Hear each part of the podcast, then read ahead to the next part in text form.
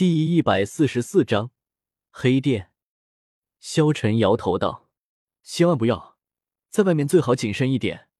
而且那店长本来就没安好心，要是有毒就完了。”哦，古月娜有些失望。不过过了一小会，古月娜失望一扫而空，欢呼一声，一个兔跃就扑到了充满弹性的桃心大床上，在上面雀跃的翻来覆去。说不出的兴奋，看着他的样子，萧晨脸上也不禁流露出一丝微笑。小女孩毕竟是小女孩。萧晨扭头向古月娜道：“我发现，听你的来这里真是个错误。你在这里休息，我到外面沙发上去。”“不嘛不嘛，你看这张床这么大，我们可以一起睡。”古月娜立即站起来，拉住了萧晨。可是，你现在已经长大了啊！萧晨道。这时候，古月娜坐了下来，她身上的衣服从香肩滑落，胸前的白白半露了出来。她咬着手指，跪在床上，看着萧晨道：“萧晨哥哥，你是嫌弃那儿吗？”此言一出，萧晨瞬间就流出了鼻血。这小丫头是在逼他犯罪吗？当然，当然不嫌弃。萧晨哥哥，你流鼻血了，那儿给你擦擦。这时候，古月娜从纸给萧晨擦了擦，擦干净之后，这时候，只见那儿轻轻的昂起头，亲吻在了萧晨的嘴上。顿时，萧晨心中的火焰瞬间被古月娜点燃了起来。萧晨抱着古月娜，将她扑倒在床上。嗯，古月娜嘤咛了一声，犹如春水一般的眼眸看着萧晨。萧晨看着那儿，这一刻，他真想要撕破她的衣衫，对她做一些事情。就在这时候，他听到了他们的房门被敲响，瞬间，萧晨似乎被泼了一盆冷水一般。理智了一点，或许现在他们都还太小了。谁啊？萧晨连忙喊道：“两位客人，请问你们需要安神香吗？”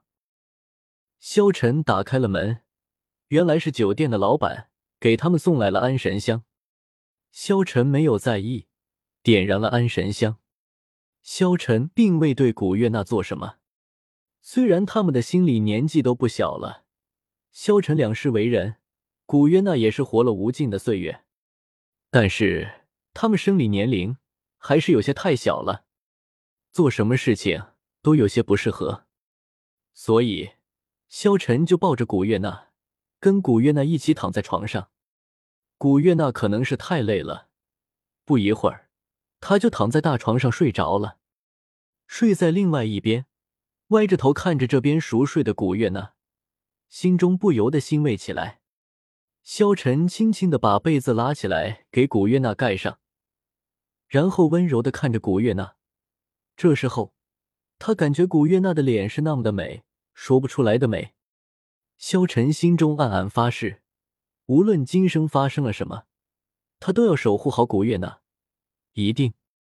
夜半，萧晨睡着的时候也是有警觉性的，这习惯从上一世就养成了。从未改变。